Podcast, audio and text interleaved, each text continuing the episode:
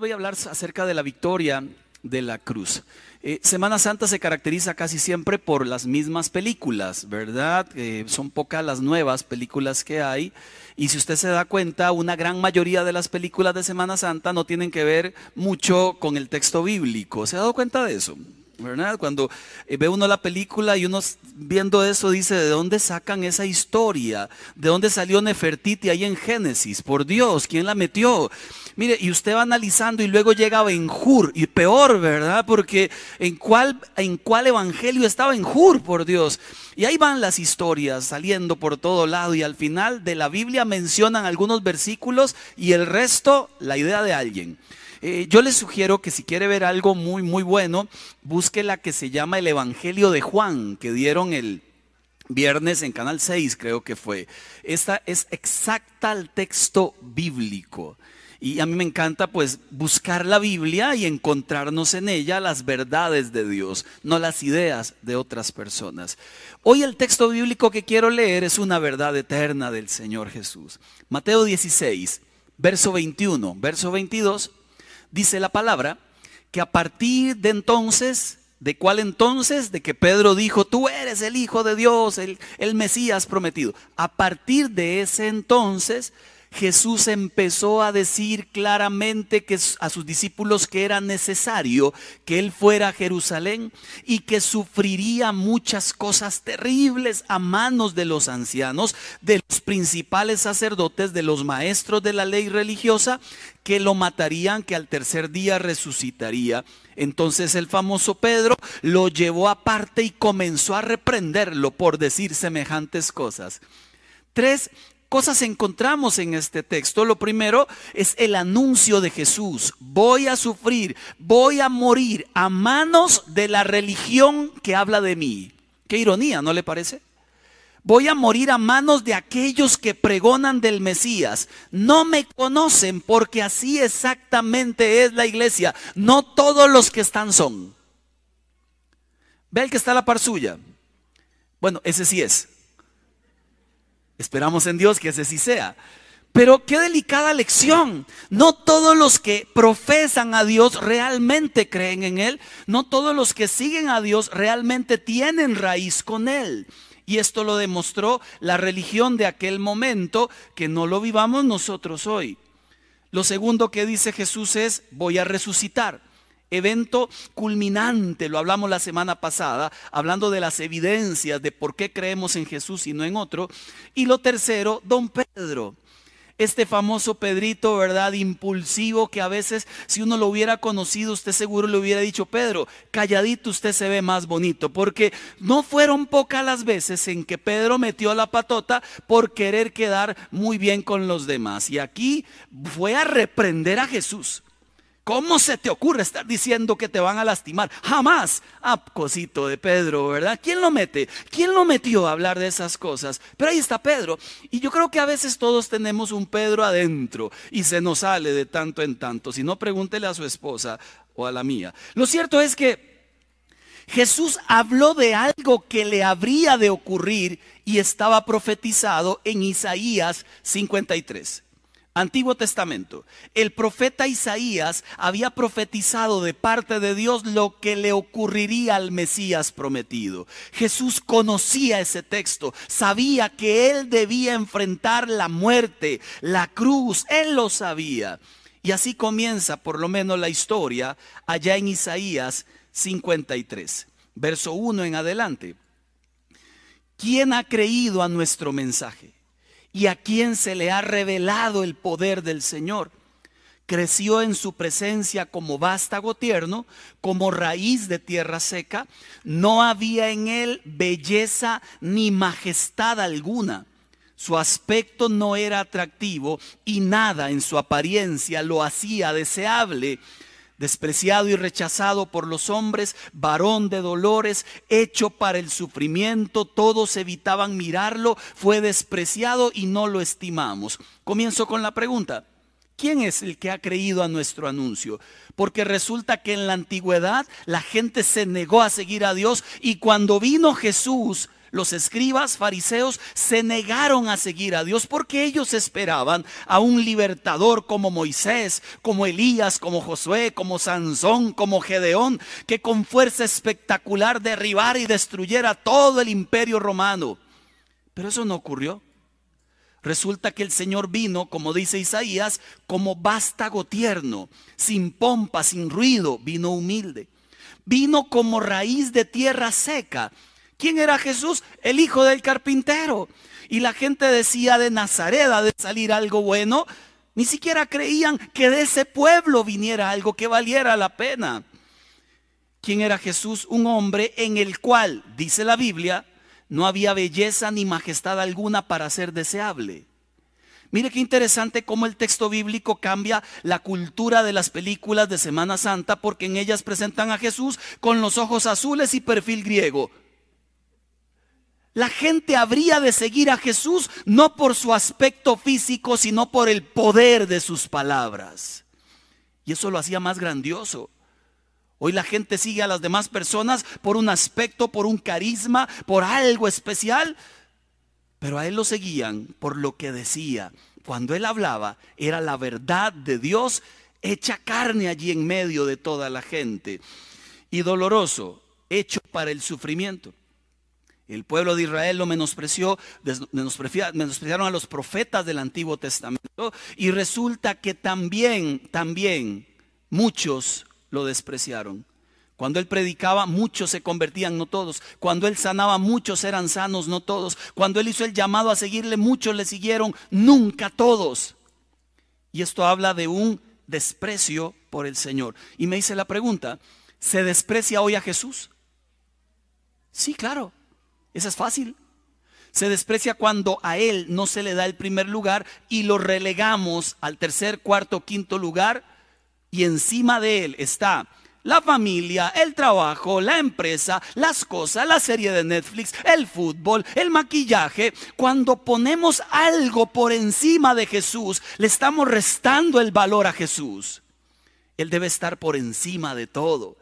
Él debería ser lo primero en nuestras vidas. Él debe estar por absolutamente encima de todo y hasta que no lo pongamos allí, no entenderemos de qué se trata el reino de los cielos. Volviendo al tema del sufrimiento. El poder de Dios se manifestó en una cruz. Curioso, extraño en realidad. Dice Primera de Corintios 1:18. Porque la palabra de la cruz es locura para los que se pierden, pero para los que se salvan es poder de Dios. La palabra de la cruz es locura. ¿Quién creería en un Dios que muere en un madero? ese Dios que murió en el madero, de ese se cuentan historias de milagros, como la que escuchamos ahora. Para la gente que rechaza a Dios, qué locura morir en un madero. Para nosotros ese madero fue el poder de Dios reflejado en Jesús. La cruz es el doloroso precio por la libertad. La cruz nos da beneficios a todos los que somos su pueblo. La cruz es el símbolo de nuestra victoria. Resulta que esta cruz en aquel momento era un instrumento cruel, brutal para castigar severamente a un criminal. El mensaje era uno, hagan lo mismo que le hicimos a ese de la cruz y les haremos lo mismo a ustedes. Aquella tortura inhumana, un hombre desnudo, colgado, crucificado, atravesado con clavos hasta morir. Y muchos lo dejaban dos, tres, cuatro días allí y las aves terminaban destruyendo aquel cadáver. Si usted ha visto noticias, esto mismo ocurrió con aquella gente llamada ISIS. Mataban a la gente y en las plazas los que dejaban guindando dos, tres días y nadie los podía bajar. Decían, el que se revela contra nosotros, así le va. Mire lo cruel de esa tortura, que el pueblo romano jamás aplicaba eh, la crucifixión a su propia gente, sino a convictos y a prisioneros de otros pueblos. Resulta que Deuteronomio 21, 23 lo dice así. No dejarás colgado durante la noche un cuerpo, sino que lo sepultarás ese mismo día, porque cualquiera que es colgado de un árbol, de un madero, está bajo la maldición de Dios. Jesús tuvo la capacidad de cambiar para siempre el significado de la cruz. Hoy miramos una cruz y la usamos de adorno. Hoy miramos una cruz y nos representa a nosotros. Hoy miramos una cruz y decimos gracia, misericordia y bondad de Dios. En aquel tiempo era terror, maldición, dolor. Pero Jesús cambió su significado para nosotros hoy y nos dio victoria en la cruz. Yo quiero hablarle de cinco cosas que usted y yo tenemos y que deberíamos disfrutarlas en realidad. Cinco victorias de la cruz. Le digo la primera, y está allí justamente en Isaías 53. El Señor en la cruz nos dio, número uno, victoria sobre la enfermedad. Dice Isaías 53, verso 4, ciertamente Él cargó nuestras enfermedades y soportó nuestros dolores, pero nosotros lo consideramos herido, golpeado por Dios, humillado. Destaco, Él cargó, Él soportó tu enfermedad y tu dolor fue la misión de Jesús allá en Lucas 4, verso 18 en su parte B, cuando Jesús dice, el Padre me ha enviado a proclamar libertad a los cautivos, a dar vista a los ciegos, a poner en libertad a los oprimidos. Jesús vino a sanar, vino a libertar. Y es una de las bendiciones de la cruz. Jesús, ese nombre es un nombre que está por encima de todo nombre. ¿Recuerda? Dice la Biblia que Dios a lo sumo lo exaltó y le dio un nombre que está por encima de todo nombre para que en el nombre de Jesús se doble toda rodilla de los que están en el cielo, en la tierra y debajo de la tierra y toda lengua confiese que Jesús es el Señor para gloria de Dios Padre. Permítame decírselo más fácil. El nombre de Jesús está por encima de la crisis matrimonial. El nombre de Jesús está por encima de la escasez y la miseria. El nombre de Jesús está por encima de cualquier enfermedad. Póngale usted el nombre porque no hay otro nombre mayor que el nombre de Jesús. Y que Él se haya levantado de entre los muertos significa entonces que tiene el poder en su mano de sanar a quien Él quiera. La pregunta del millón es, ¿Y, qué pasa conmigo que sigo enfermo? Porque hay algunos que hemos escuchado testimonios de gente que el doctor le dijo, morirás en los próximos dos meses. Y eso, eso fue hace 10 años atrás que se lo dijeron. Hemos sido testigos de milagros y también hemos sido testigos de gente que todavía sigue enferma. Yo quiero animarle a dos cosas que debemos comprender. Vivimos en un reino presente y viviremos en un reino futuro. En este reino presente el sol sale para todos. Y la lluvia también. En este reino presente la gente traiciona. ¿A quién lo han traicionado? No levante la mano. En este reino presente la gente ofende. En este reino presente la gente se equivoca contigo y conmigo. En este reino presente las cosas malas ocurren, las enfermedades llegan. Pero si usted aún en esta tierra no fuera sanado, hay una promesa de esperanza y de victoria sobre la enfermedad. Pero está en el reino futuro. Dice la Biblia Apocalipsis 21:4. El Señor mismo les secará, les enjugará toda lágrima de sus ojos. No habrá muerte, ni llanto, ni lamento, ni dolor, porque todo lo primero ya había pasado. Así que, sea aquí o sea allá. De hecho, aquí, si nos sana, igual morimos después. ¿O qué? ¿Qué piensa? ¿Que el que es sanado queda eterno? Morimos después. Pero la bendición de la victoria sobre la enfermedad es que una vez que partamos con el Señor, nunca más en la vida usted tendrá dolor alguno en su cuerpo. Dígame si eso no le alegra, no sé qué le alegraría a usted la vida. Pedro, Pedro, el famoso Pedro, como él no comprende el significado del sufrimiento, a toda costa quería que Jesús no sufriera. Pero si Jesús no sufría, ¿dónde estaríamos usted y yo? Permítame decirle que el sufrimiento que Dios permite en nuestras vidas tiene propósito. Pero aclaro, una cosa es el sufrimiento que Dios permite y otra cosa es el sufrimiento que yo busco. Una cosa es el que Dios permite para convertirme a mí en alguien muy bueno y otra cosa es el sufrimiento que yo busco por no haber sido tan bueno. Son dos sufrimientos distintos. En uno hay poder de Dios y te lleva de aquí a allá. En el otro hay leñazos espirituales. ¿Cuántos han sufrido por, por? Creo que todos en la vida, alguna vez tomamos alguna decisión equivocada y terminamos sufriendo. Pero si está sufriendo hoy, lo que sea que esté sufriendo, entréguelo a Dios. Dígale, Señor, en la cruz venciste y me diste esperanza. Entrego mi sufrimiento y sácale tú el provecho, Señor. Hay una canción de canción, poema de Facundo Cabral, del hermano Facundo Cabral, que dice, no estás deprimido, estás distraído. Y ahí comienza todo el poema y al final rescato una frase que me gustó mucho. Y si tienes alguna enfermedad de esas terminales, pueden pasar dos cosas y las dos son buenas. Si la enfermedad te vence, te gana, te libera de este cuerpo que es tan molesto. Tengo hambre, tengo frío, tengo sueño, tengo ganas, tengo razón, tengo dudas. Pero si le ganas a la enfermedad por gracia del cielo, serás más humilde, más agradecido, por lo tanto fácilmente feliz, libre del tremendo peso de la culpa, la vanidad, dispuesto a vivir cada instante profundamente como debe ser. Si usted tiene hoy vida, debería estar viviendo como debe ser. Con sonrisa en su rostro, alabando a Dios, porque cada día de su vida se llama un milagro.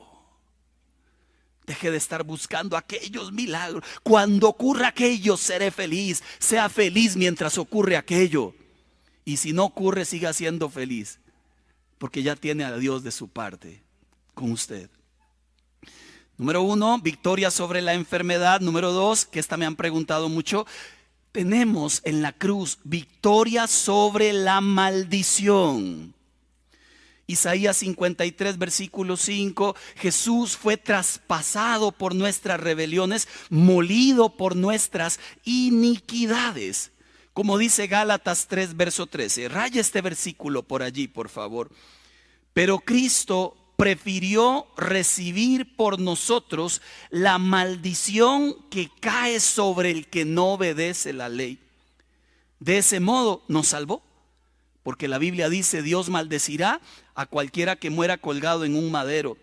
Vengo de padres divorciados, mis hermanos se han divorciado, mis amigos se han divorciado, la maldición está sobre mí y seguro me caso y me divorcio yo también. Dice la Biblia que en la cruz Él llevó tu maldición.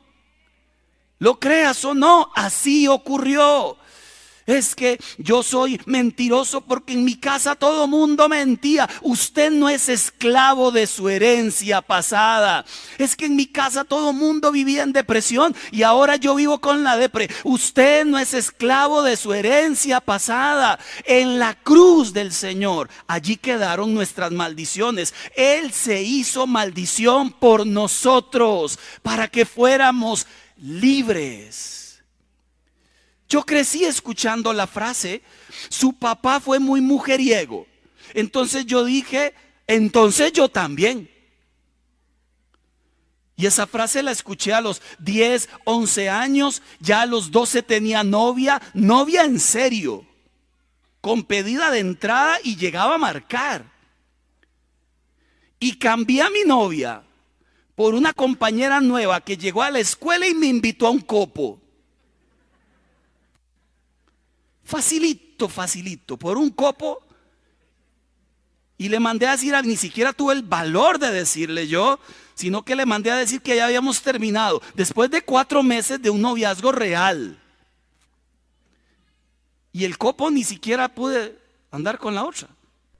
Pero ese día nació la idea. Soy mujeriego porque mi papá fue mujeriego. Le entregué mi vida al Señor a los 21 años y viví con esa falsa idea. Y una vez que le entregué mi vida al Señor, el Señor me recordó que en la cruz Él llevó toda maldición. Hoy no soy mujeriego. Bueno, sí porque tengo tres. A mi hija mayor Eugenie, que ya está casada. A mi hija Fiorella, que ya no es menor, tiene 19. Y a Jackie. Y Dios me enseñó que ninguna maldición está por encima de esa cruz. Pero ojo, se trata de llevar a la cruz mi historia pasada y no seguir repitiendo los mismos errores. Porque la maldición te fue arrancada. No obstante, nosotros podríamos insistir en las mismas historias vez tras vez. Una vez que llegas a Cristo, ahí en la cruz quedan. Tome decisiones sabias en adelante. Siembre a futuro. Siembre lo que usted quiere recoger, no lo que no quiere recoger. Porque la maldición en la cruz se rompe. Número tres. Tercera victoria, mi favorita. Quizás porque yo lo encontré en la iglesia y porque está. Victoria sobre la orfandad. Dice Isaías 53, verso 6, todos andábamos perdidos como ovejas, cada uno por su propio camino. Andábamos perdidos. Ahora tenemos la familia de la fe. Y yo creo que a veces olvidamos ese detalle. Conocer a Dios no lo puedo conocer yo en casa a solas. Eso es mentira. Quien conoce a Dios se relaciona con otros. Quien no lo ha conocido vive aislado, aunque parezca que lo conozca. Quien conoce a Dios tiene relaciones con otras personas, porque a Dios se le conoce a partir de la comunión con la iglesia.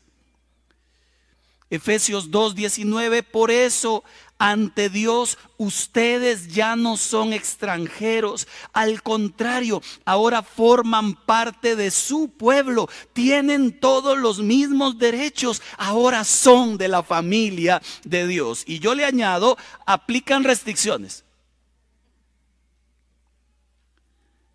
Es de la familia de Dios el que no se aísla. Pero si no se acerca, ¿cómo conocerá su familia? En alguna oportunidad allá en Guapiles, mi mamá es de Guapiles, mi familia es de Guapiles, yo no. Mami me arrancó de Guapiles cuando tenía dos años, se vino a vivir acá a San José y no conozco a nadie y conozco a todos. O sea, sé quiénes son, pero nunca he tenido relación con casi ninguno de ellos. Cuando murió mi abuelo, fuimos a enterrarlo allá y murieron más personas ese mismo día, más hermanos de él. Y, mami me decía, aquel es primo suyo. Y aquella ya es tía, y aquel es sobrino, y yo, Señor del cielo. ¿Saben qué hice? Me hice un puño. Y me quedé en una esquinita a lo poloncho, polochón, y dije, qué vergüenza conocer gente. Así llegué. Me monté en el carro y así me vine. ¿A cuántos saludé? Ni uno. ¿A quién me acerqué? A ninguno. ¿Con quién me presenté? Con nadie. Seguro dijeron tipo más odioso, petulante, amargado, creído, juega vivo. Seguro dijeron de todo y tenían razón. No fue por petulante, fue por polada. ¿Sabe qué es polada? Es como cuando uno es muy polo. Pura polada. Hasta hoy, y después de la muerte de mi abuelo, que fue hace 20 años atrás, todavía, ¿qué cree? Conozco a nadie, oiga, ¿qué cosa, oiga? No es que no haya familia, es que no me acerco. No es que no exista la familia de la fe, es que no lo quiero. Todavía retumban las palabras de Jesús cuando miró a María y le dijo, María, he ahí a Juan, tu hijo. Juan, he ahí a tu madre, María. Esas son las palabras que retumban en la iglesia. Porque cuando usted mira a un lado al otro y ha carecido de familia y ha carecido de sanas relaciones, Dios te va a decir lo mismo. La iglesia es la familia perdida. En la iglesia encuentras hermanos, en la iglesia encuentras relaciones. Otra vez, de aquellas que se perdieron. Pero así como una familia, en la iglesia también hay broncas. En la iglesia la gente también traiciona. En la iglesia también la gente habla mal del pastor, no sé cómo pretenden ir al cielo. Mire, en la iglesia también la gente se equivoca. En la iglesia también hay que volverse a arreglar con los que se equivocan con uno y uno arreglarse con quien uno se equivocó. Es una familia. Todos conocen a Julio, el que estaba cantando, es mi hermano, y vieran lo que es ser hermano de Julio. Mire y le cuento, porque no es tarea fácil, quiero que sepa. Pero seguro él también dice lo mismo de mí. Vivimos juntos muchos años y vivimos como hermanos. ¿Sabe qué significa eso? Que muchas veces bien y otras agarrados de los pelos. Pero ahora soy pastor. Y en cambio ahora muchas veces bien y otras agarrados de los pelos. Porque es la familia. Con la familia nos enojamos, nos contentamos, nos amamos y a veces los, los amamos, ¿verdad? Es la familia y pasa en la iglesia también. Primera de Juan 1.7. Pero si vivimos en la luz, así como Él está en la luz, primera cosa que ocurre, tenemos comunión unos con otros. Resultado. Y segundo resultado, la sangre de Cristo nos limpia. Pero el que vive en oscuridad no tiene relación con otros. Y se está perdiendo una gracia enorme. Yo estoy acá por la gracia de Dios, pero conozco demasiada gente. Y me paro ahí en la entrada para saludar gente. Y disfruto a la gente. Porque entiendo que esa es la familia que tengo, además de mi familia principal.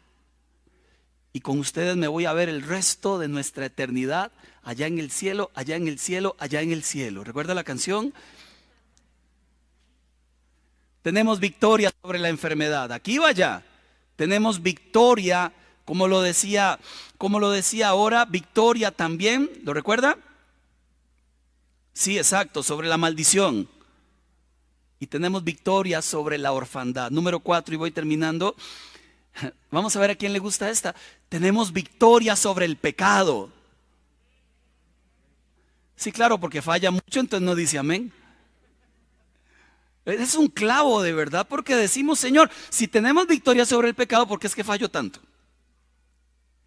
Isaías 53, verso 7. Maltratado y humillado, ni siquiera abrió su boca como cordero, así fue llevado al matadero como oveja, enmudeció ante su trasquilador, ni siquiera, ni siquiera se defendió. Juan el Bautista dijo, Él es el Cordero de Dios que quita el pecado del mundo. Y así fue a la cruz como Cordero. Vamos a ver si le explico un poquito más, más claro esto. Colosenses 2.14 dice que Jesús anuló el acta de cargos que nos era contraria. Yo pregunto ahorita si desde el primero de enero hasta hoy, si hubiera escrito un libro de los errores que usted ha cometido o pecados, ¿de cuántas páginas sería? Del primero de enero a hoy aquello que pensó, también lo apunta ahí, apúntelo.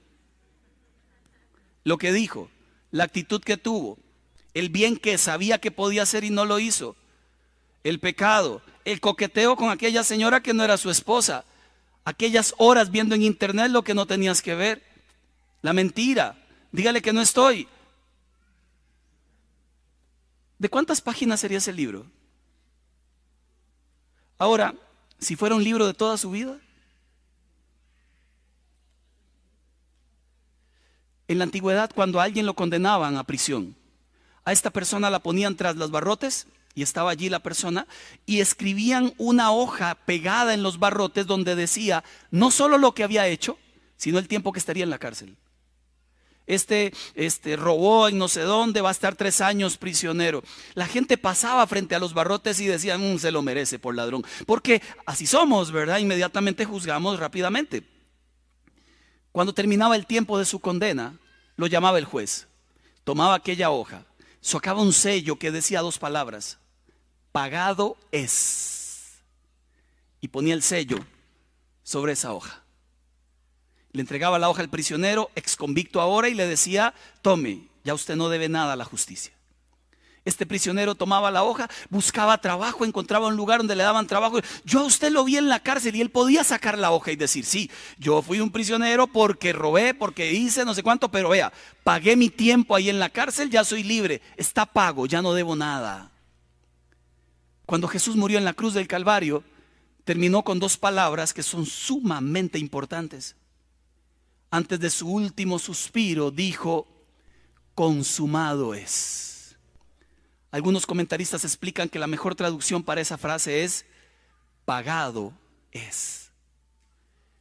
Y ahí en la cruz pagó su pecado y te gritó, ya no debes nada. Y nos libertó del poder del pecado en nuestras vidas. Que a veces vivimos como esclavos es cosa nuestra pero somos libres del poder del pecado. Por eso Romanos 8.1 dice, no hay condenación para los que están en Cristo Jesús. En nuestro quinceavo, dieciséisavo aniversario de Jackie y yo, eh, tenemos 21 años de casados, y fuimos a un restaurante aquí en Desampa a comer y a celebrar ahí. Siempre celebre las cosas buenas, celébrelas siempre. Estamos compartiendo, comiendo ahí felices, charlando, contando historias y ya terminamos de comer y, y, le dije, bueno, mamá, vámonos y voy a ir a pagar a la caja. Cuando llego a la caja, la muchacha que está atendiéndonos dice, tranquilo muchacho, por cierto, una mujer sabia. Tranquilo muchacho, me dice. Miran cómo la quise a partir de ese día. Y le digo, ¿por qué? Y me dice, porque había una pareja en aquella otra mesa que ya se fueron, que se me acercó y nos dijo, páguese lo de esa mesa. Y si pregunta, dígale al pastor que felicidades. Era la primera vez que me ocurría algo así. ¿Saben cuál fue la vergüenza mayor? Que hasta postre pedí. O sea, y me sentía mal porque yo dije, no puede ser. Nunca en la vida algo así tan, tan lindo nos había ocurrido, ¿verdad? Lo que pasa es que otra vez me sentí mal y yo decía, no, es que no puede ser. Entonces, muchacha, perdón, pero no, jamás, ¿quiénes son? No, no sé, ya se fueron, ya está pago, no se preocupen. No, es que sí me preocupa, qué vergüenza, jamás. Yo, yo nunca le he pedido nada a nadie, ¿cómo es posible? Qué pena. ¿Y dónde están? Que ya se fueron hace rato, que ya está pago. Eh, hasta hice el teatro de sacar la billetera. No, no, que mire, que, que ella ya como que se enojó. Porque me dice, vea, ya está pago. Si usted quiere pagar es cosa suya.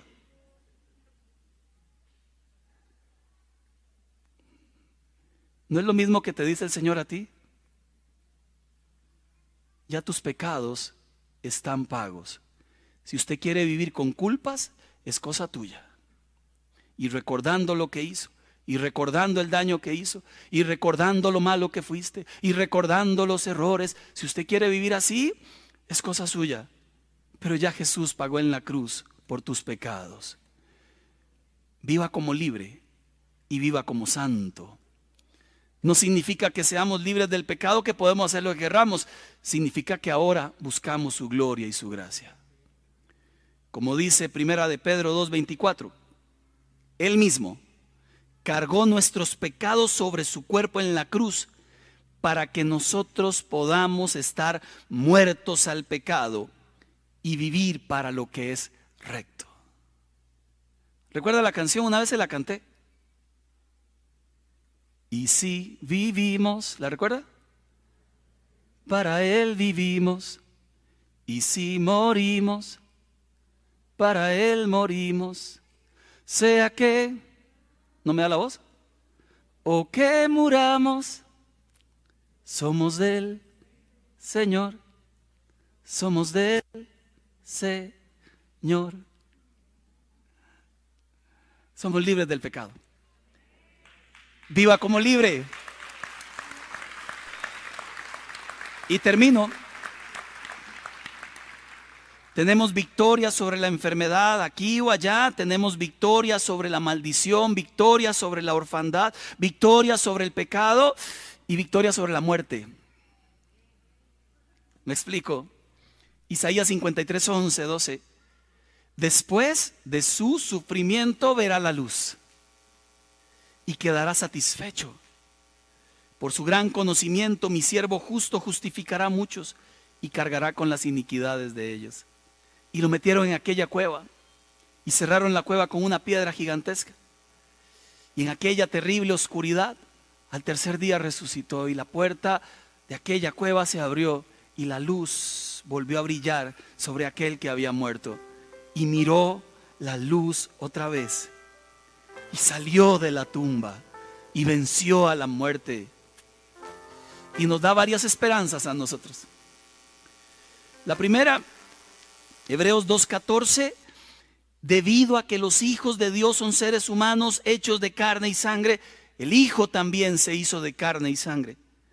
Pues solo como ser humano podía morir y solo mediante la muerte podía quebrantar el poder del diablo, quien tenía el poder sobre la muerte. Únicamente de esa manera el Hijo podía liberar a todos los que vivían esclavizados por el temor a la muerte. ¿Sabe que una de las cosas que más aterroriza a la gente es morirse?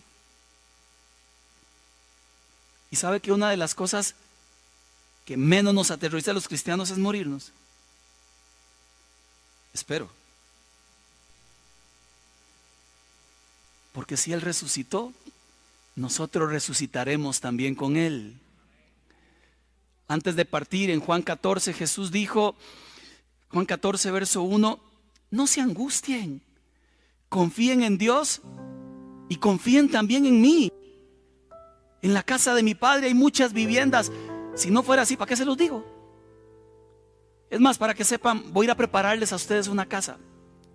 Y luego vendré, los tomaré y me los llevaré conmigo para que donde estoy yo, estén ustedes también siempre. Y nos quitó el temor de morir. Cuando voy a los entierros y esta pandemia dejó muchos muchas familias sin algún familiar querido. Siempre repito lo mismo allí en los entierros, es tiempo de llorar, pero es tiempo de reír. Es tiempo de recordar y es tiempo de soltar. Igual nunca fueron nuestros, tenían dueño, llegaron a casa y a Dios le plació que era el momento de llamarles. Pero les digo lo mismo, a todos tienen esperanza aquellos que murieron en Jesús. Tienen esperanza aquellos porque abrieron sus ojos en el lugar al cual todos vamos a llegar por los méritos de Cristo. Dani Berríos alguna vez le cantó una canción a su papá.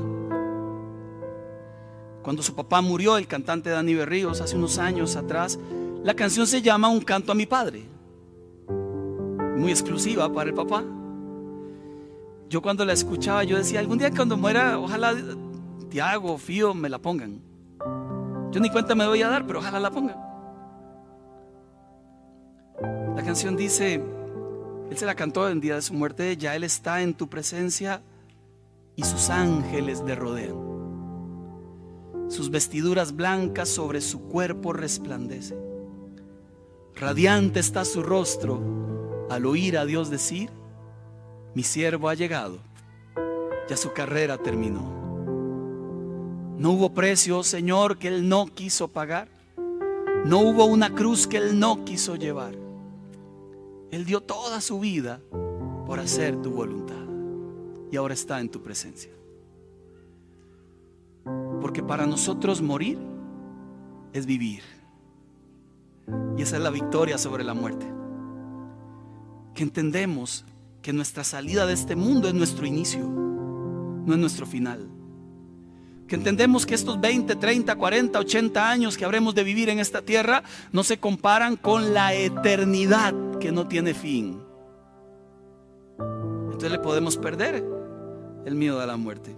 Y podemos llorar a los que partieron, pero podemos agradecer, Señor, contigo están Gracias por tenerlos en tus manos y podemos decir tranquilamente, los soltamos en tus manos, Señor.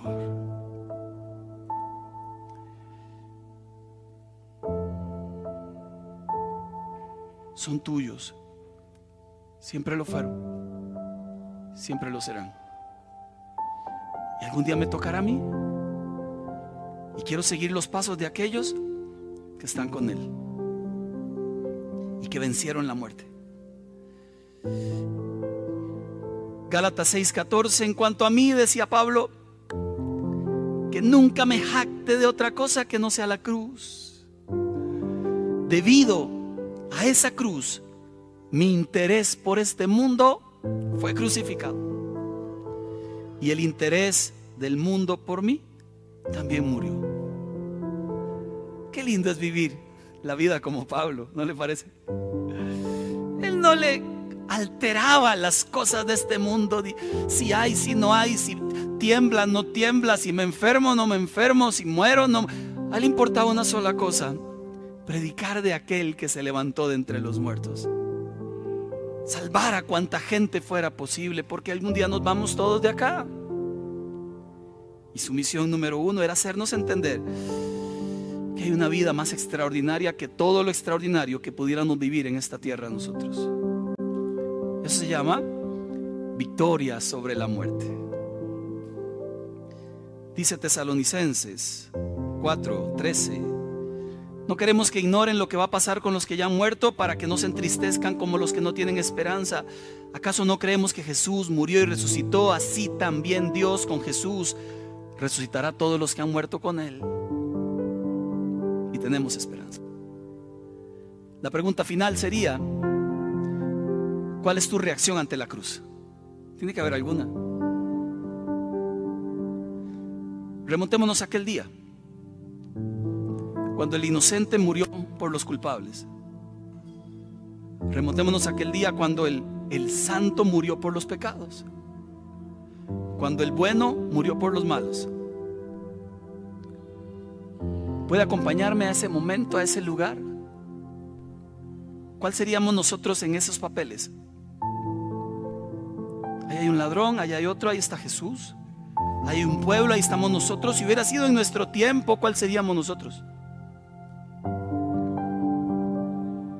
Judas estaba escondido porque Judas es de los que están cerca pero lejos. Pedro se escondió también porque Pedro es de aquellos que cuando las tormentas de la vida vienen huyen, aunque parecía muy valiente. Poncio Pilatos, ese dijo no es conmigo. Me lavo las manos, ve a ver qué hacen con él. Eso de Dios no es conmigo. Los escribas fariseos la religión del momento, gritaban, crucifíquenlo. Y ahí en medio de toda esa escena desastrosa estaba María, la otra María. Estaba Juan, el que no parecía que fuera tan valiente. Siempre recostado al pecho de Jesús, ahora está firme, mirando a su maestro morir por Él.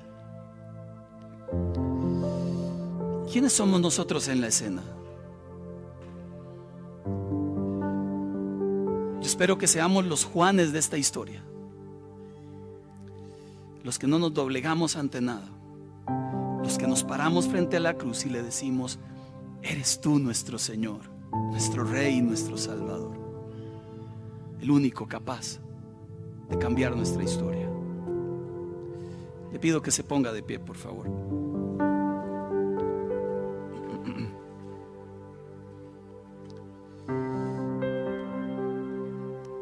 Una canción que hemos cantado algunas veces acá, que creo oportuna. Aquella mujer que había gastado todo lo que tenía para ser sanada y seguía enferma era impura ante la ley judía, no se podía acercar ni al templo ni a ningún lugar. Solamente tenía 12 años con un flujo que no se le quitaba. Pero un día se levantó decidida. Un día dijo, ya es suficiente. Un día dijo, yo no puedo vivir así. Y me han dicho, y he visto, a uno que anda por ahí que se llama Jesús. Dicen que es el Mesías. Lo he visto hacer milagros. Lo he visto predicar con tanta firmeza. Son verdades que nadie más ha enseñado. Estoy segura, dijo esta mujer, que si me acerco y lo toco, me sana. Pero jamás le tocaría una mano jamás le tocaría un pie, jamás, jamás lo abrazaría, jamás. Mire, yo, yo me conformo con tocar un pedazo de su manto. Con eso me conformo y con eso es segura que algo pasa. Eso se llama fe, fe de la mejor. Porque hoy aquí hay mucha gente que, que vive en crisis, que vive en aislamiento, que viven tristes, que viven no felices tiene usted que reaccionar como aquella mujer y decir, ya está bueno. Tiene que haber un momento en la vida donde uno despierta. Así no quiero vivir el resto de mi vida. Y corrió donde Jesús. movió a la gente y tocó su manto. Si tan solo tocar el borde de su manto, ¿recuerda? Si tan solo pudiera oír su voz. Si tan solo pudiera acercarme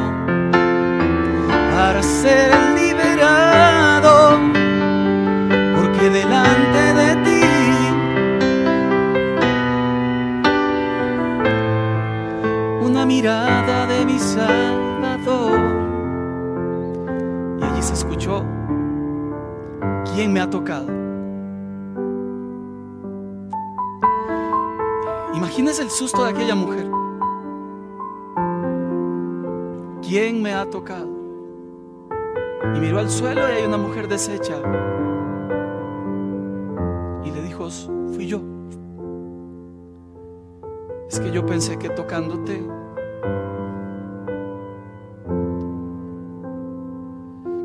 y Jesús la sanó. Y nos dio una lección a todos nosotros. Ante Jesús, ante la cruz, solo hay un lugar de rodillas. Lugar perfecto de rodillas ante el Creador. Señor, te damos gracias en esta mañana por recordarnos tu amor, por tu victoria en la cruz. Dolorosísima, no entendemos cuánto. Aquellos clavos de 20 centímetros cruzando tus manos. Aquella corona injusta atravesando tu cabeza, pero con aquella corona dijeron, ahí está el rey de los judíos. Aquella espalda destruida, que aún así destruida cargó un madero. Pudiste haberte devuelto, no obstante dijiste, para esta hora he llegado. Y aquellas palabras perfectas, Padre, ¿por qué me has abandonado? Allí, allí estaba tu pecado y el mío. Allí en ese momento. Y luego gritó, pagado es. Ya no debes nada. Ahora eres libre por la gracia del Señor. Hoy oramos, Señor, con nuestros brazos en alto y te decimos, gracias, Padre, por Jesús. Gracias, Jesús, por tanto amor inmerecido.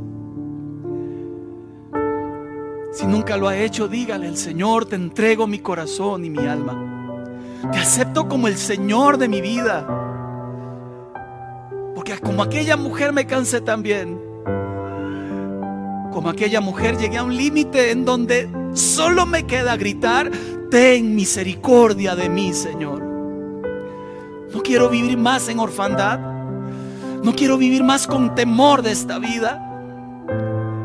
Quiero tu mano y, y no soltarla nunca más. Te acepto como mi Dios, mi Señor y mi Salvador. Y que tu Espíritu Santo llene mi vida para siempre. En el nombre de Jesús. Amén. Amén. Dios es bueno.